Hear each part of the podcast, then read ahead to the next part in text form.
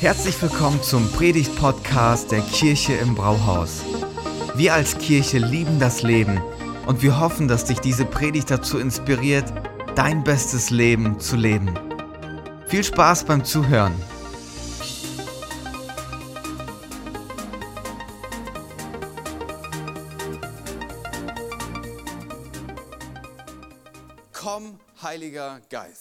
Das ist unsere Themenreihe, mit der wir unterwegs sind. Und wir halten jetzt nicht eine Predigt zum Thema Heiligen Geist, nur weil Pfingsten ist. Okay? Aber wir haben gesagt, für uns ist das so ein elementarer Bereich unseres christlichen Lebens. Wir wollen da ganz schön viele Sonntage mit verbringen. Wir, insgesamt sechs Sonntage, wo wir uns darüber austauschen, dass das über Pfingsten fällt, ist ja nur logisch, oder? Und Pfingsten ist, ähm, ist der Geburtstag der Kirche, da kommt der Heilige Geist und wir haben gesagt, wir wollen nicht mit dem Heiligen Geist so umgehen, als wäre das irgendeine Kraft, die wir irgendwie fangen, einfangen können oder was auch immer. Das ist eine Person, die wir kennenlernen wollen, die Teil unseres Lebens sein soll, mit der wir in Verbindung sein wollen. Und diese Person und alles, was sie mitbringt in unser Leben, an tollen Geschichten, um unser Leben auch zu bereichern, das wollen wir in den nächsten Wochen und in dieser Themenreihe entdecken. Und heute machen wir weiter. Es war Pfingsten, als der Heilige Geist kam und als der Geist Gottes auf die Menschen fiel, die in diesem Raum oben gewartet haben und gebetet haben, bis er endlich kommt, weil Jesus hat es ja versprochen, es ist besser, wenn ich gehe, weil ich werde euch dann den Heiligen Geist schicken. Und jetzt sitzen die da, die 120 in diesem Raum und warten, wann wird das Versprechen wahr? Und dann kommt der Heilige Geist und dann macht er was in ihrem Inneren. Sie werden mit Kraft ausgefüllt. Kraft kommt auf sie und sie gehen raus und erzählen die Botschaft von Jesus. Und jeder, der da war in Jerusalem, zu dieser Zeit waren aus ganz vielen Ländern Juden da und haben ein Fest gefeiert. Und jeder konnte das in seiner Muttersprache verstehen. Der Kern der ersten Kirche oder die DNA und Identität ist eine internationale Kirche. Weil Gott am Anfang direkt ein Statement macht, das, was ich in diese Welt bringe, ist für jeden da. Ganz egal, wo man herkommt. Wir sagen als Kirche, wir wollen das feiern. Wir wollen die Nationalitäten feiern, weil auch wir eine internationale Kirche sind. Vielleicht siehst du das im ersten Blick gar nicht. Aber wie viele Nationalitäten und Muttersprachen hier zu finden sind, das ist wirklich großartig. Und was wir in dieser Reihe machen, ist, dass der Predigtext, auf den wir uns beziehen, immer von jemandem vorgelesen wird, der eine andere Muttersprache hat als Deutsch.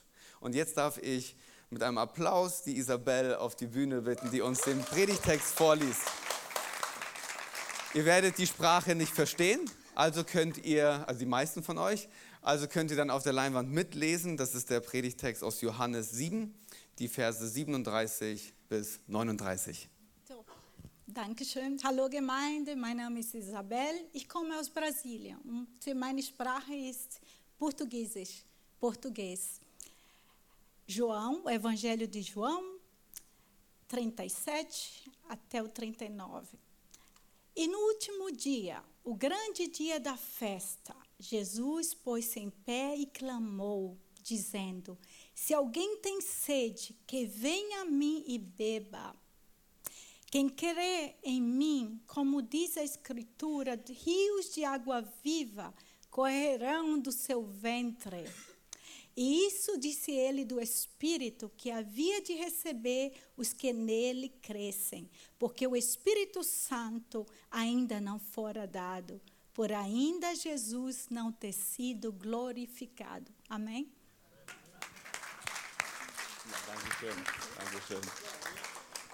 Großartig. Lass mich beten. Jesus, vielen Dank, dass du uns als Kirche so zusammenstellst mit den unterschiedlichen Menschen aus den unterschiedlichsten Ländern. Das ist Kirche. Das ist deine Idee. Und danke, dass du den Heiligen Geist geschenkt hast, der in unser Leben kommt, uns verbindet miteinander und dass Grenzen überwunden werden. Und wir wollen beten, dass das, was wir heute gemeinsam entdecken, dass es nicht einfach nur eine Theorie bleibt, sondern dass der Geist Gottes lebendig wird und dass wir ihn kennenlernen und dass er unser Leben bereichert. In Jesu Namen. Amen. Amen. Wenn wir uns in der Bibel umschauen, dann werden wir, wenn wir uns nach dem Heiligen Geist umschauen, ganz viele Metapher entdecken. Und das ist so ein Punkt, der, ähm, der ist so nicht ganz greifbar und dennoch ist er greifbar. Das ist so, wenn man über Metaphern nachdenkt, ähm, dann werden wir sehen, dass es etwas beschreibt, womit wir zuerst einmal nichts anfangen können, aber wenn wir uns reindenken, das, dann entfaltet sich da etwas für unser Leben und das ist wirklich toll. Und es gibt in der Bibel ganz viele Metapher zum Heiligen Geist und was wir auch machen werden in dieser Reihe, ist uns immer wieder mal eine Metapher vornehmen und uns anschauen, was bedeutet es eigentlich über den Heiligen Geist und für unser Leben. Weil es gibt ja viele Dinge im christlichen Leben, die sind real, aber die kann man nicht auf eine Aussage festmachen. Und das ist auch in unserem normalen Leben so, oder? Ich meine, wie willst du die Liebe zwischen Ehemann und Ehefrau beschreiben? In Worten. Ich meine jetzt nicht, woran erkennst du sie, weil das ist leicht, hoffentlich dass du anhand der Gesten, anhand der Worte, anhand des Miteinanders erkennst, dass es da eine Liebe gibt. Aber wie fühlt sich die Liebe von mir für meine Frau an, für meine Kinder? Wie fühlt sich das an? Das ist gar nicht so leicht in Worte zu fassen. Es braucht Metapher, um das zu beschreiben, was ich eigentlich sagen, um die Wahrheit, die ich ja, meine Liebe für meine Frau, diese Wahrheit irgendwie zu kommunizieren. Songwriter, Dichter, die machen das ja alle, um das auch irgendwie zu vermitteln. Lieder, das hört sich schön an. Wir hören etwas und denken so, das ist ja nicht wortwörtlich gemeint, das ist eine Metapher. Es beschreibt etwas, was wahr ist. Und das ist genau, was Metaphern machen sollen, nämlich uns, die sagen uns, da liegt eine tiefere Wirklichkeit in all dem. Und die wollen wir, die wollen wir für uns entdecken. Und die kommunizieren, Metapher kommunizieren unserem Herzen, da ist was für dich auf der Herzensebene und nicht nur auf der Kopfebene. Das geht also eine tiefe, in eine tiefere Ebene. Und wenn wir über den Heiligen Geist nachdenken, dann ist das für Jesus ein Herzensthema. Und er möchte uns auch auf der Ebene des Herzens mit, mit diesen Bildern auch begegnen, weil es so viel in uns entfaltet. Und ähm, wir wollen heute mit der Metapher beginnen, ähm, die ganz am Anfang schon zu finden ist der Bibel, nämlich mit Wasser. Der Heilige Geist als fließendes Wasser. Wasser ist mehr als eine chemische Verbindung. Wasser ist Leben. Wasser ist Leben. Dein Körper kann, wenn es darauf ankommt, oder wenn du fastest, einen ganzen Monat ohne Essen auskommen. Aber nach einer Woche ohne Wasser gibst du einen Löffel ab. Wasser ist so wichtig. Wasser die, diese Welt braucht Wasser, unser Leben braucht Wasser. Ich habe in der Vorbereitung einen Artikel gelesen von einem Weltallforscher und die die Planeten ähm, erforschen und so weiter. Und er sagt, das Erste, wonach die Forscher suchen, ist Wasser. Weil wenn sie Wasser finden, bedeutet, da ist Leben. Wasser ist Leben. Und mit diesem Bild wollen wir uns heute ein bisschen mehr auseinandersetzen, weil die Bibel genau dieses Bild auch benutzt, um den Heiligen Geist ähm, uns vorzustellen als Wasser. Was machen wir heute? Sarah wird uns gleich mit hineinnehmen in die, in die, in die, in die ganze Metapher im Alten Testament. Und dann wird sie uns zeigen, wie Jesus das aufgreift im Neuen Testament. Und dann werde ich den Abschluss machen und das auf uns heute anwenden und was das für uns bedeutet. Also lasst uns einsteigen in das Alte Testament. Genau, also guten Morgen erstmal von mir auch. Ähm, Wer letzte Woche mit dabei war, der hat gehört, wie Thomas erzählt hat, dass im Alten Testament Gottes Gegenwart etwas so krass Heiliges war, dass es an einen festen Ort gebunden war und dass die Menschen nicht damit in Berührung kommen durften und konnten, weil es einfach so mega krass war. Ähm, und wie es aber von Anfang an die Idee war, dass eigentlich wir der Tempel sind und dass der Heilige Geist, das Gottes Gegenwart in uns ist und mit uns zusammenlebt. Und dass wir dann im Neuen Testament sehen dürfen, wie durch Jesus das auf einmal möglich wurde, dass diese persönliche Beziehung da ist und der Heilige Geist in uns wohnt. Und dass wir somit ähm, zum Tempel auf zwei Beinen geworden sind, dass die Gegenwart Gottes nicht mehr an einen Ort beschränkt ist, sondern überall da ist, wo wir sind und wo er in uns lebt. Und mit diesem Gedanken im Hinterkopf wollen wir heute mal die Metapher des Heiligen Geistes mit Wasser betrachten. Ich weiß, dass ihr jetzt von mir viel Theorie kriegt, aber ich finde das einfach mega wichtig, dass wir den Heiligen Geist, dass das nicht nur ein Gefühl ist oder eine Emotion ist oder irgendwas Subjektives ist, sondern dass wir uns da ganz klar am Wort Gottes festhalten, was eigentlich die Bibel über den Heiligen Geist sagt. Und ähm, ja, wenn ihr schon mal die Bibel aufgeschlagen habt und nur den Anfang geschafft habt, habt ihr das auf jeden Fall schon gelesen, dass da stand, dass der Geist Gottes über dem Wasser schwebte und dass die Erde wüst und leer war. Das heißt, am Anfang war dieses Wasser irgendwie in Verbindung mit Chaos und mit etwas, was noch nicht in seine natürliche Ordnung gefunden hat. Dann lesen wir in der Bibel ein bisschen weiter und dann treten Propheten auf und bei Jesaja und Jeremia können wir bei beiden schon lesen, wie sie dieses Synonym Wasser verwenden und wie Jeremia davon spricht, ähm, von einer Warnung, wenn wir diese lebensspendende Quelle verlassen, dass da eine Gefahr darin liegt.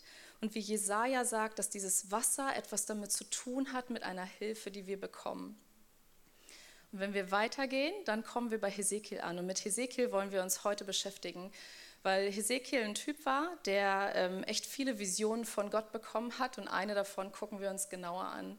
Hesekiel hat in einer Zeit gelebt, wo das Volk Israel in babylonischer Gefangenschaft war, wo es so übel für sie wurde, dass der Tempel entweiht wurde. Und das hieß für sie, die Gegenwart Gottes war aus ihrer Mitte entzogen. Die Gegenwart Gottes war nicht mehr anwesend, es war nicht mehr greifbar für sie.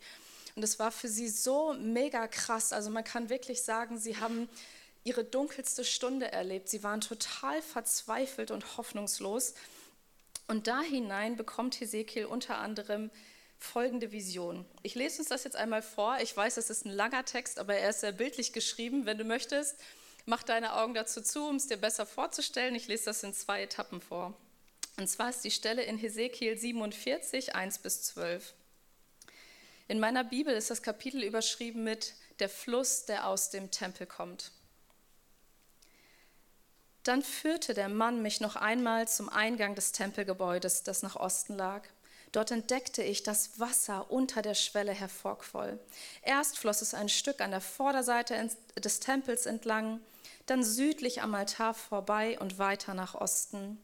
Der Mann verließ mit mir den Tempelbezirk durch das Nordtor des äußeren Vorhofs und wir gingen an der Außenmauer entlang bis zum Osttor. Ich sah, wie das Wasser an der Südseite des Torgebäudes hervorströmte. Wir folgten im Wasserlauf in östlicher Richtung. Nachdem der Mann mit seiner Messlatte 500 Meter ausgemessen hatte, ließ er mich an dieser Stelle durch das Wasser gehen. Es war bloß knöcheltief. Wieder maß er 500 Meter aus und jetzt reichte es mir schon bis in die Knie. Nach weiteren 500 Metern stand ich bis zur Hüfte im Wasser. Ein letztes Mal folgte ich dem Mann 500 Meter und nun war das Wasser zu einem tiefen Fluss geworden, durch den ich nicht mehr hindurchgehen konnte. Man konnte nur noch hindurchschwimmen. Der Mann fragte mich, Hast du das gesehen, Mensch? Dann brachte er mich ans Ufer wieder zurück. Hesekiel kann hier also die Entwicklung eines Flusses sehen. Erstmal steht er nur am Rand und beobachtet, und dann bekommt er die Einladung, in den Fluss hineinzukommen, ihn selber zu spüren, ihn selber zu erleben, ihn selber wahrzunehmen. Und dann geht seine Vision damit weiter, was für eine Art dieser Fluss eigentlich war. Ich sah, dass auf beiden Seiten des Flusses sehr viele Bäume standen. Der Mann sagte zu mir, dieser Fluss fließt weiter nach Osten in das Gebiet oberhalb der Jordanebene. Dann durchquert er die Ebene und mündet schließlich ins Tote Meer. Dort verwandelt er Salzwasser in gesundes Süßwasser. Überall, wohin dieser Fluss kommt, schenkt er Leben. Ja, durch ihn wird das Wasser des toten Meeres gesund, sodass es darin von Tieren nur so wimmelt. Am Ufer des Meeres leben Fischer. Von Engedi bis Englajim breiten sie ihre Netze zum Trocknen aus. Fische aller Art wird es wieder dort geben, so zahlreich wie im Mittelmeer. An beiden Ufern des Flusses wachsen alle Arten von Obstbäumen. Ihre Blätter verwelken nie und sie tragen immerfort reiche Frucht. Denn der Fluss, der ihren Wurzeln Wasser gibt, kommt aus dem Heiligtum. Monat für Monat bringen sie neue, wohlschmeckende Früchte hervor und ihre Blätter dienen den Menschen als Heilmittel. Was für ein krasser Fluss, der Heilung bringt überall, wo er hinkommt, der Totes wieder lebendig macht Und dass das, diese Heilung und dieses Lebendigwerden, dass das nicht nur auf den Tempel beschränkt ist und nicht nur im Tempel zu finden ist, sondern rausfließt aus dem Tempel, überall, wo dieses tote, dürre Land ist. Es ist für die ganze Welt gedacht. Und ich fand es so interessant zu sehen, dass mit der Berührung dieses Flusses das Tote Meer nicht einfach verschwindet, sondern dass mit der Berührung das tote Meer aufblüht, gesund wird, heil wird, Leben entsteht. In diesem Kontext fand ich ein Zitat ganz gut, was da reinpasst. Das lese ich euch einmal vor.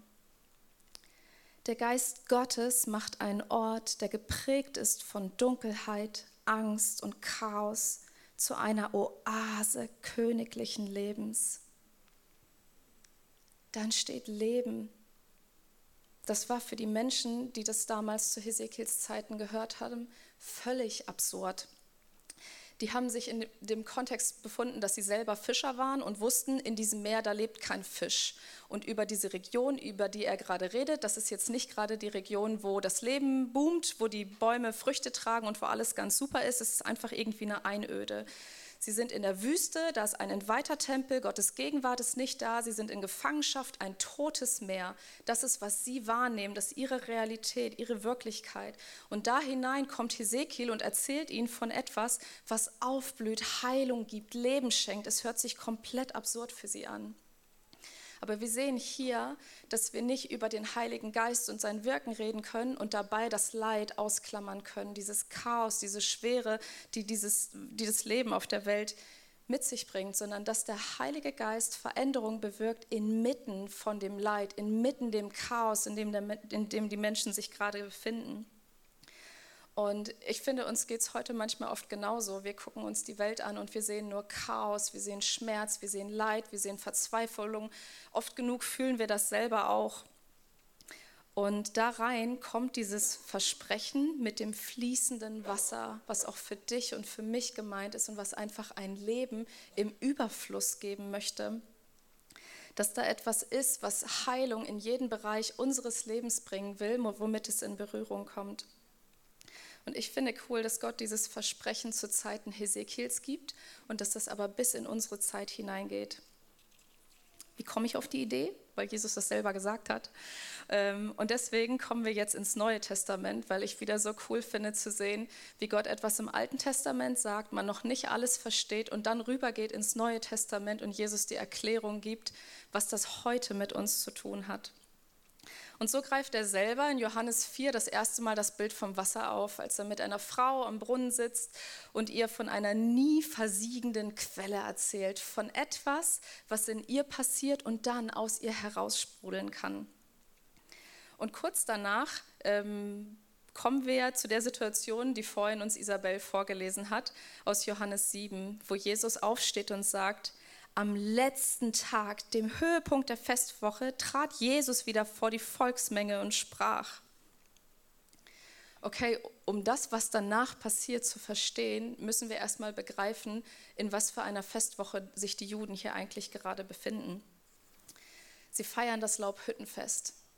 Laubhüttenfest hieß für sie, dass sie sich daran erinnern, wie Gott sie aus der Gefangenschaft der Ägypter befreit hat, wie sie durch die Wüste gewandert sind und wie Gott der Herr allein ihr Schutz war. Und um das zu symbolisieren, wohnen sie nicht in ihren sicheren, festen Häusern, sondern sie bauen sich Zelten, Zelte und Hütten und leben in diesen. Und ähm, bei diesem Fest haben sie ein ganz bestimmtes Ritual. Und dieses Ritual feiern sie in Anlehnung an die Vision, die Hesekiel damals dem Volk gegeben hat. Und zwar sieht das so aus, dass auf dem Altar sich Gefäße befinden. Und einmal am Tag gehen die Priester und holen Wasser und füllen das Wasser in diese Gefäße rein. Und dann wird das Wasser ausgeschüttet und das Wasser läuft den Altar runter und tröpfelt so die Stufen runter. Und dieses Ritual praktizieren sie siebenmal. Ja, genau. Und dann wollen sie sich einfach daran erinnern und machen das so voller Erwartung. Gott, wann erfüllst du deine Prophezeiung? Du hast gesagt, du schenkst diesen gewaltigen Strom, der aus dem Tempel herausfließt. Wann erfüllst du deine Prophezeiung? Wir feiern dieses Fest. Wir sind voller Erwartung, was jetzt kommt. Wann ist es soweit? Und das Fest ist in sieben Tage aufgeteilt. Und am siebten Tag ist der totale Höhepunkt, auf den alle hinfiebern, weil sie an diesem Tag nicht nur einmal gehen und Wasser holen, sondern sie gehen siebenmal hoch und runter und füllen die Gefäße und füllen die Gefäße dass dann, wenn es ausgeschüttet wird, nicht nur so Tropfen kommen, sondern dass ein richtiges Rinnsal darunter läuft. Also jetzt stellt euch diese Situation vor. Alle gehen zusammen siebenmal hoch und runter. Ich stelle mir das anstrengend vor. Am Ende haben alle Durst und sind auch ein bisschen erschöpft.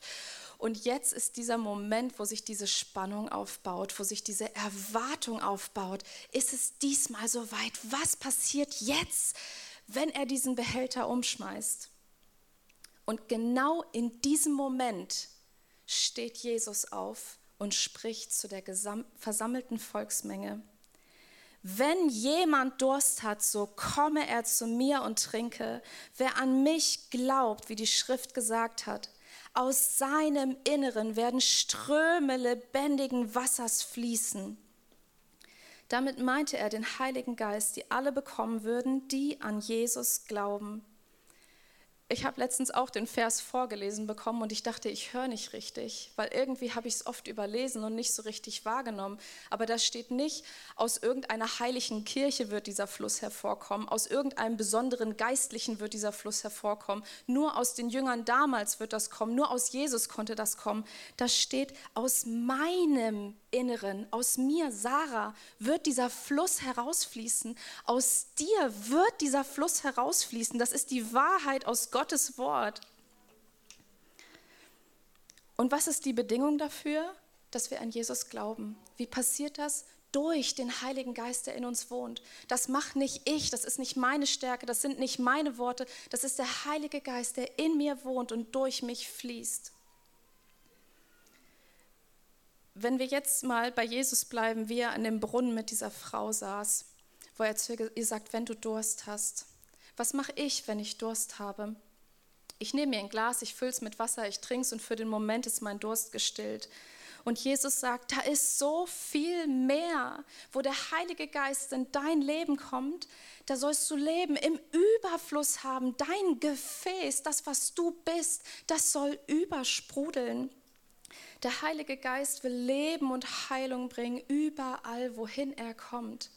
Das heißt, wenn ich zur Quelle komme, werde ich zur Quelle. Es will über meine Ränder hinausgehen. Aber da ist auch ganz klar, ich darf gefüllt werden. Ich darf heile werden. In mein Leben darf Leben fließen und dann darf ich übersprudeln und es weitergeben. Und wenn wir dieses Gefäß sehen, dann ist das nicht nur zum Selbstzweck da. Es ist nicht zum Selbstzweck da, dass es einfach gefüllt ist und schön, dass es dann da ist, sondern es ist an einen gewissen Ort platziert. Du bist an einen Arbeitsplatz platziert, du bist in einer Nachtplattschaft platziert, in einer Familie platziert. Du kennst selber, welches Umfeld du um dich drumherum hast. Und du bist dieses Gefäß, was der Heilige Geist füllen will damit du übersprudelst. Und was passiert dann? Erinnert euch an die Vision von Hesekiel, was dann passiert. Ein Fluss, der Leben spendet, der Heilung bringt, mit allem, womit er in Berührung kommt. Ich fand das so krass zu lesen und mir das klar zu machen. Und ich liebe, wie Jesus diesen Kreis zum Alten Testament schließt und wie er sich selber bestätigt und sagt, ich habe dir das damals gegeben und heute bestätige es und spreche es aus. Du bist dieser Tempel, aus dir strömt das hervor. Und die Menschen durften zu Hesekiels Zeiten, äh, nicht zu Hesekiels Zeiten, später zu Jesus Zeiten, durften sie erleben, wie die Vision von Hesekiel durch Jesus Wirklichkeit wurde. Weil überall, wo Jesus hinkam, brachte er Heilung und Leben. Und an Pfingsten dürfen sie auf einmal erleben, nachdem der Heilige Geist über die erste Gemeinde gekommen ist, dürfen sie auf einmal erleben, wie überall, wo diese Menschen erfüllt vom Heiligen Geist hinkommen, Heilung und Leben kommt. Und dieses Versprechen, das gilt bis in unsere Zeit heute. Sarah hat es so gut beschrieben, wenn wir jetzt die Vision uns anschauen von Hesekiel und das, was Jesus sagt. Da entdecken wir bei beiden eine zweifache Einladung. Und das ist, was ich jetzt nehmen möchte, um uns in die praktische Anwendung hineinzuführen. Sarah hat es gerade schon ein bisschen angedeutet, aber ich gehe da jetzt noch mal ein bisschen tiefer rein. Zweifache Einladung bedeutet zuerst komm und dann ist die Einladung werde. Komm und werde. Komm, was heißt das? Hast du Durst?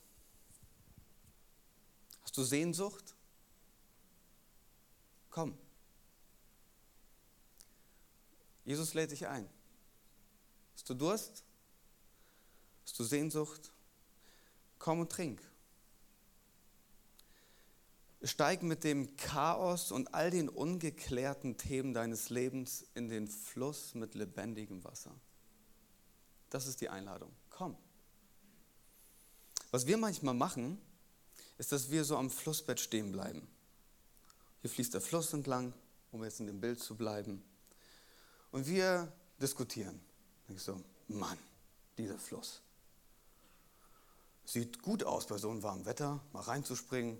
Aber hey, dann holen wir unsere Freunde dazu und argumentieren zusammen. Denkst du, das ist tief genug, jetzt so reinzuspringen? Vielleicht ist es ja, ich weiß nicht, ob da Steine sind. Und dann nehmen wir das alles auseinander, stehen alle zusammen da, bis die Einladung für uns keine Bedeutung mehr hat. Während Jesus da steht und sagt, komm, hör auf am Flussbett zu stehen und das alles zu analysieren. Du verstehst noch nicht alles, ist okay, komm. Komm rein. Komm rein. Probier es aus. Du darfst schmecken. Lass uns als Kirchen und auch persönlich nicht am Rand stehen bleiben. Komm. Und ich weiß, da kommen jetzt ganz viele Fragen. Was heißt denn das? Ja, zu, zuallererst bedeutet es, du bist eingeladen, alles, was in deinem Leben noch nicht lebendig ist, zu Jesus zu bringen und der Heilige Geist wird es lebendig machen. Das ist das Versprechen. Alles, was in deinem Leben noch nicht lebendig ist, kannst du zu ihm bringen, er wird es lebendig machen. Ihr sagt, ja, wie, erklär mir das, wie geht das? Komm. Komm. Steig in den Fluss. Was passiert dann? Komm. Wenn du Jesus dir anschaust, dann lädt er Leute zuerst ein, dann passiert da was und dann gibt er denen die Erklärung. Du musst noch nicht alles verstanden haben. Die erste Einladung steht. Komm, geh in den Fluss hinein. Bring alles mit. Bring alles mit. Guck mal, hier ist der Punkt. Du kannst dein christliches Leben ohne den Heiligen Geist leben. Kannst du. So lange, bis es nicht mehr geht. Was meine ich damit?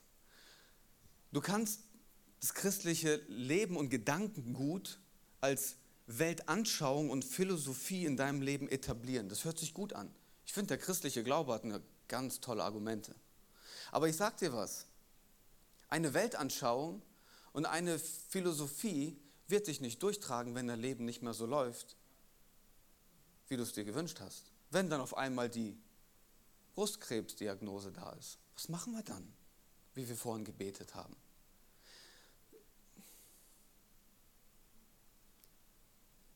Eine Philosophie macht dich da nicht lebendig. Das macht der Heilige Geist. Der macht dich lebendig. Mit dem Heiligen Geist wird das, was du glaubst, lebendig. Die Worte von Jesus lebendig. Seine Versprechen lebendig. Deine toten Bereiche lebendig. Komm, steig in den Fluss. Das lebendiges Wasser für dich. Eine Weltanschauung wird dich nicht tragen, wenn du vor den großen Fragen deines Lebens stehst. Wenn du krank wirst. Ich meine, was machen wir mit unseren Verlusten, unerfüllten Wünschen, so lange gewünscht, Mama zu sein, oder so lange gewünscht, einen Partner zu finden? Was machen wir mit den unerfüllten Wünschen? Was machen wir mit all den hoffnungslosen Situationen? Eine Weltanschauung versüßt dir den Tag, aber wird dich nicht durch Krisen führen. Der Heilige Geist wird dich durch Krisen führen und macht das, was in deinem Leben noch nicht lebendig ist, lebendig.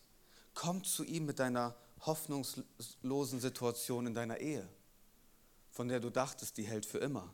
Und jetzt merkst du so, ups, ich hätte nie gedacht, dass wir heute stehen, wo wir stehen. Komm damit zu ihm. Das ist die Einladung. Komm in den Fluss. Komm zu ihm. Wenn du immer noch mit den Verletzungen deiner Vergangenheit zu kämpfen hast und du von Menschen verletzt wurdest und nicht weißt, wie gehe ich damit um, komm zu ihm, komm in den Fluss. Wenn du Hoffnungsloses in deinem Leben hast, komm zu ihm. In all dem, was bei dir nicht lebendig ist, ist ein Versprechen und eine Einladung. Inmitten von all dem, so wie Sarah das gesagt hat, der Fluss kommt und schwemmt nicht alles weg, sondern der Fluss kommt und berührt alles und macht es lebendig. Du kannst inmitten einer Krebsdiagnose lebendig sein. Wusstest du das? Aber das geht nur, wenn der christliche Glaube nicht einfach eine, ein Gedankengut ist, sondern lebendig wird in deinem Inneren. Und das macht der Heilige Geist. Komm in den Fluss. Das ist für alle, die bereit sind, der Einladung zu folgen. Nicht für die, die gut argumentieren können. Komm in den Fluss. Lass dein Herz mit Leben gefüllt sein. Aber dann bleibt es da nicht stehen. Und Sarah hat den, den Finger auch schon ein bisschen auf diese Wunde gelegt, nämlich die zweifache Einladung bedeutet nicht nur komm und genieße es für dich, sondern komm und werde.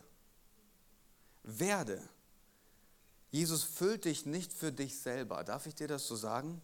Das ist keine Feel-Good-Message, die wir hier haben. Hauptsache, du fühlst dich innerlich gut. Du bist, das finde ich so krass, du bist eingeladen, Teil der Vision von Ezekiel zu werden. Du bist eingeladen, ein Teil davon zu sein.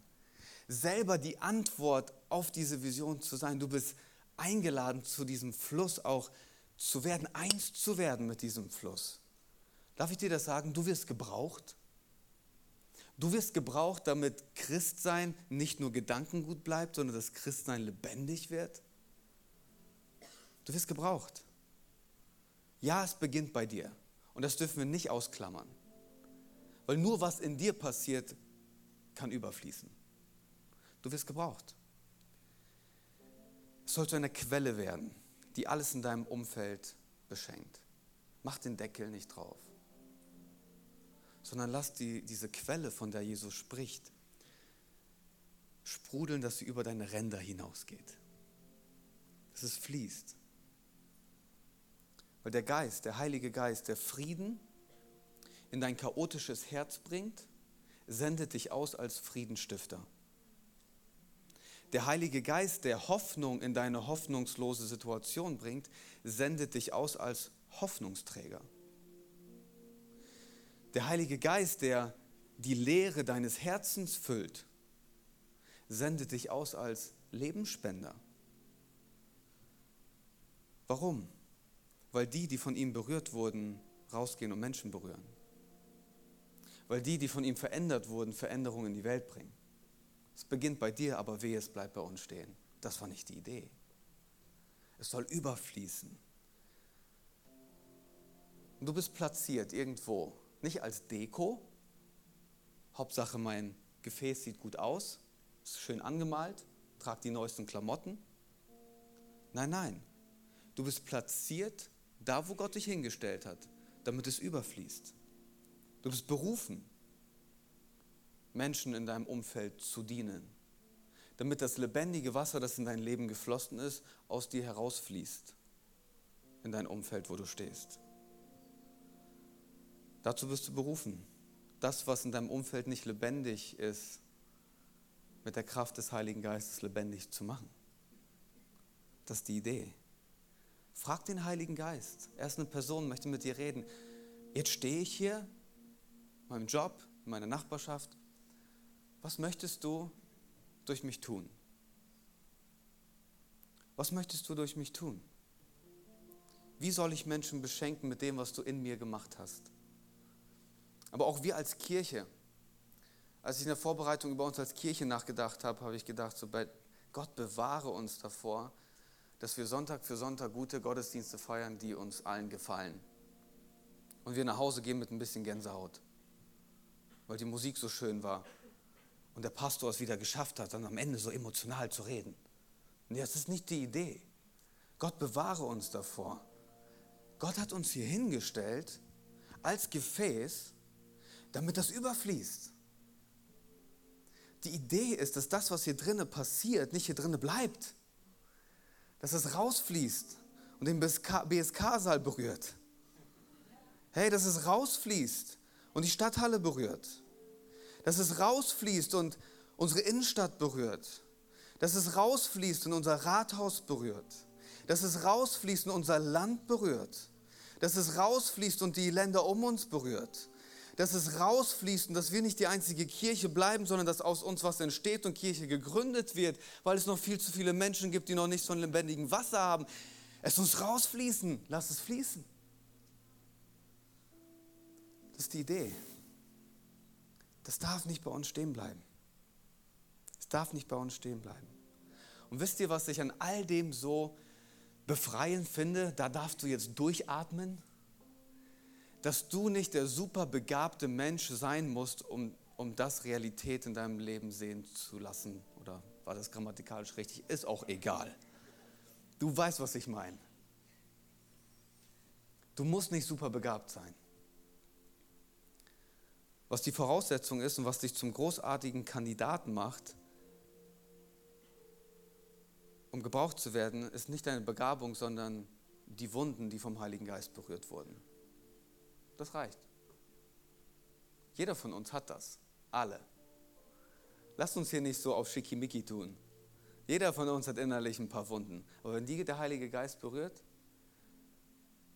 werden wir zu einer Botschaft, die wir weitertragen können. Schau dir Petrus an. Mit Petrus will ich das beenden. Da sehen wir den krassen Unterschied, als er mit diesem lebendigen Wasser berührt wurde. Petrus, der im Garten Gethsemane ist und gerade noch die tollen Sprüche geklopft hat und dann Jesus im Stich lässt. Und dann steht er vor einem Teenie-Mädchen, schätzungsweise 13, 14 Jahre alt war die Magd. Und sie sagt ihm, hey, ich glaube, du bist doch auch einer von denen. Und er hat Angst vor einer 14-Jährigen und sagt nein und verleugnet seinen besten Freund. Aber dann ist Petrus auch mit dabei bei den 120, die darauf warten, dass das Versprechen wahr wird und der Heilige Geist kommt. Und auf einmal wird Petrus berührt vom Heiligen Geist. Der Heilige Geist kommt in sein Leben. Und auf einmal steht dieser Petrus in Jerusalem vor allen Leuten, vor Tausenden, vor Menschen. Egal, wer da ist, egal, wo die herkamen, ob da jetzt die Priester dabei waren oder nicht. Warum? Weil berührte Menschen berühren Menschen. Weil veränderte Menschen bringen Veränderung. Und Petrus steht und denkt sich, egal was der Preis ist, den ich dafür bezahle, und predigt die Botschaft von Jesus und über 3000 Leute kommen zum Glauben. Du musst nicht super begabt sein. Du musst dich berühren lassen. Komm in den Fluss und werde eins mit dem Fluss. In der Apostelgeschichte lesen wir, dass dann die Statthalter sich zusammengetan haben und überlegt haben, was ist denn das jetzt für eine neue Sekte, die an den Start geht? Diese Christen, die Nachfolger von Jesus. Und die kommen zum Entschluss, und das finde ich so krass, kannst du nachlesen in Apostelgeschichte 4 ist das, glaube ich, dass sie sagen, das sind alles keine besonderen Menschen. Das sind alles keine hochstudierten Leute. Was war der Unterschied? Sie sind der Einladung gefolgt. Komm. Und während sie der Einladung gefolgt sind, wurden sie. Und das ist die Idee, wenn wir über den Heiligen Geist sprechen. Er lädt dich ein, einzutauchen. Werde Teil des Wasserstroms. Ich würde das gerne mit ganz praktisch werden lassen mit einem Gebet. vielleicht wollt ihr da mit mir zusammen aufstehen. Ich werde diesen Punkt jetzt in zwei Teile aufteilen. Ich werde zwei Gebete sprechen, um diese zweifache Einladung auch praktisch werden zu lassen. Und ich will im ersten Gebet will ich dich einladen. Hey, brauchst du Heilung? Komm. Brauchst du emotional Heilung? Psychisch Heilung, körperlich? Komm. Ja, was, wenn, wie, was? Hey, komm. Manchmal heilt Gott durch seine Gegenwart und manchmal durch Kraft in einem Moment. Lass uns das Gott überlassen. Aber die Einladung steht. Brauchst du Heilung? Komm. Hey, bist du heute Morgen hier und du brauchst Hoffnung? Komm. Heute Morgen hier, du brauchst Frieden in deinem Herzen? Komm. Ich ring um dein Herz heute Morgen. Komm. Die Einladung steht, Jesus wartet auf dich. Hast du es noch nicht geschafft, jemanden aus deiner Familie zu vergeben? Komm. und entdecke, wie das Tote in deinem Leben, in deinem Herzen lebendig wird. Wie? Das lass, überlassen wir ihnen. Aber wir wollen der Einladung folgen. Und ich will dich jetzt einladen, wenn ich das Gebet spreche, darfst du Jesus sagen, ich komme zu dir, ich folge der Einladung. Du musst nicht nach vorne kommen, das ist auch persönlich. Du darfst Jesus sagen, Jesus, ich öffne mein Herz und ich, ich komme zu dir. Und Jesus, wir folgen deiner Einladung. Wir folgen dem, was du uns anbietest. Wir wollen hineinsteigen in den Fluss mit lebendigem Wasser.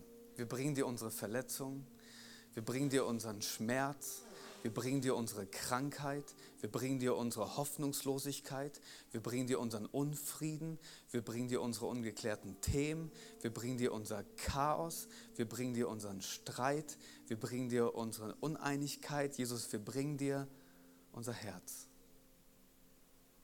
Und wir bitten dich, berühre uns mit lebendigem Wasser. Geist Gottes, breite dich aus. Füll unser Gefäß. Füll unser Gefäß. Lass nichts in unserem Gefäß unberührt sein von dir. Komm, Geist Gottes. Komm, Geist Gottes. Und im zweiten Teil möchte ich für uns als Kirche und für dich einzeln beten, nämlich der zweiten Einladung zu folgen. Ich will euch heute Morgen aussenden. Haben nicht einfach nur einen Stuhl hier, der ist viel zu teuer gewesen. Das war nicht die Idee. Ich will dich aussenden. Ich will dich aussenden, zu dem zu werden, wozu Jesus dich berufen hat. Nämlich Wasser, das lebendige Wasser herauszubringen. Also denk doch darüber gerade mal ganz kurz nach, wo befinde ich mich in meinem Alltag? Und dafür möchte ich jetzt beten. Und Heiliger Geist, wir danken dir, dass das nicht nur bei uns stehen bleibt, sondern dass du uns damit auch eine Berufung schenkst. Ich möchte für uns als Kirche beten, dass wir als Kirche diese Berufung leben, dass aus uns Ströme des lebendigen Wassers fließen und diese Stadt mit all den Bereichen, die noch nicht lebendig sind, dass sie lebendig werden. Und wir beten für jeden, der heute Morgen hier ist oder auch zuschaut, dass er rausgeht in der Kraft des Heiligen Geistes, dass das Gefäß, wo du es hingestellt hast, dass es überfließt ich bete, dass Nachbarschaften verändert werden. Ich bete, dass Arbeitsplätze verändert werden. Ich bete, dass Vereine verändert werden, dass Organisationen verändert werden. Ich bete, dass das Wasser fließt und dass du uns gebrauchst, Jesus, um deine Hoffnung weiterzubringen. Und so sende ich euch aus im Namen des Vaters, des Sohnes und des Heiligen Geistes. Nicht in eurer Kraft, sondern in der Kraft des Heiligen Geistes in Jesu Namen. Amen. Vielen Dank fürs Zuhören. Wenn du eine Frage hast, kannst du uns gerne eine E-Mail an info at kirche-im-brauhaus.de schreiben. Wir geben unser Bestes, um deine Fragen zu beantworten. Bis zum nächsten Mal beim Predigt-Podcast der Kirche im Brauhaus.